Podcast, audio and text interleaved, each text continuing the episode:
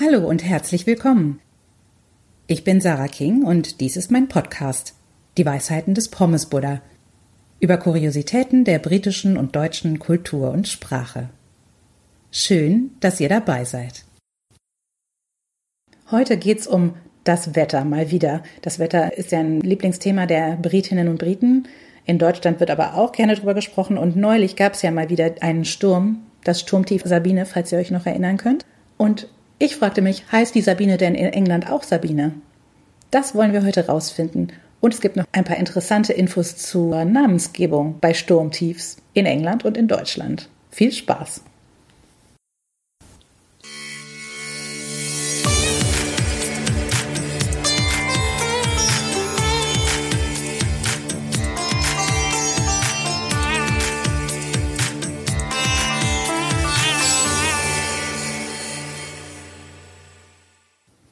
Erinnert ihr euch? Vor etwa einem Monat fegte ein Sturm über Deutschland. Sturmtief Sabine sorgte schon im Vorhinein in den Nachrichten und auf den sozialen Medien für reichlich Wirbel. Doch wie sah das Ganze in England aus? Und hieß das Tiefdruckgebiet dort auch Sabine? Eine kleine Recherche zum sprichwörtlichen Lieblingsthema der Britinnen. Am Montag, den 10.02.2020, waren alle städtischen Schulen und Kitas im Raum Köln und auch in anderen Regierungsbezirken des Landes geschlossen.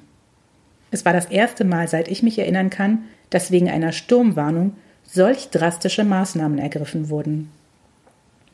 Selbstverständlich standen wir im Austausch mit unseren englischen Verwandten, die in Südostengland ebenfalls, und zwar früher als wir hier von dem Sturm betroffen waren. In England sorgten Windgeschwindigkeiten von fast 100 Meilen pro Stunde für Überschwemmungen, Stromausfälle und etliche sonstige Sturmschäden. Der Sturm wurde dort natürlich nicht Sabine, sondern Kira genannt. Geschrieben wird das C-I-A-R-A. Kira ist ein irischer Name, der auch von britischen Journalisten oft falsch ausgesprochen wurde. Da war von Chiara bis Ciara alles dabei. Diese unterschiedlichen Bezeichnungen veranlassten mich dazu, mich zu fragen, wie Hoch- und Tiefdruckgebiete hüben wie drüben überhaupt zu ihren Namen kommen. Freut euch daher nun auf ein paar nerdy Facts zum Thema Wetter. Im englischen Sprachraum werden nicht Tiefdruckgebiete getauft, sondern nur ausgewachsene Stürme, das heißt solche, die auf der Unwetterskala gelb bis orange oder rot, also als Amber, Orange oder Red Warning eingestuft werden. Die Farbabstufungen der Unwetterwarnungen sind in UK und Deutschland ähnlich, allerdings werden sie von unterschiedlichen Behörden nach unterschiedlichen Kriterien bewertet. Seit den 1950er Jahren gibt das US Air Force Hurricane Office in Miami in Florida tropischen Sturmtiefs im Nordatlantik offizielle Namen. Zunächst ausschließlich Frauennamen und seit 1979 abwechselnd Frauen- und Männernamen.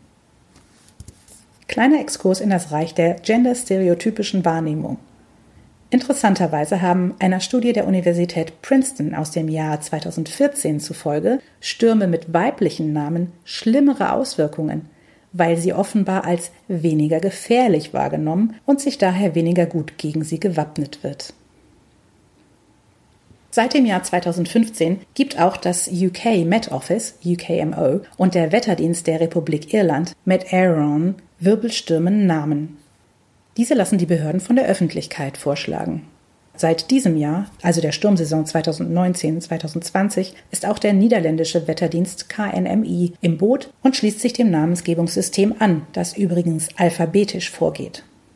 Stürme, die aus den USA über den Nordatlantik kommen, behalten ihre dortigen Namen. Hier findet ihr die aktuelle Namensliste.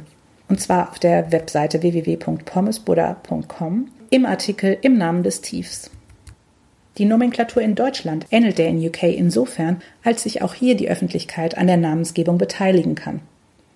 Allerdings werden hierzulande nicht nur ausgewachsene Stürme, sondern insgesamt alle Tiefdruckgebiete sowie auch alle Hochdruckgebiete in Mitteleuropa mit Vornamen versehen. Und zwar zunächst mit weiblichen Vornamen für Tiefdruckgebiete und männlichen für Hochdruckgebiete. Dies war 1954 von Carla Wege angeregt worden. 1998 wurde dies von der feministischen Kritik angeprangert. Seitdem erhalten in ungeraden Jahren die Tiefs männliche und die Hochs weibliche Namen.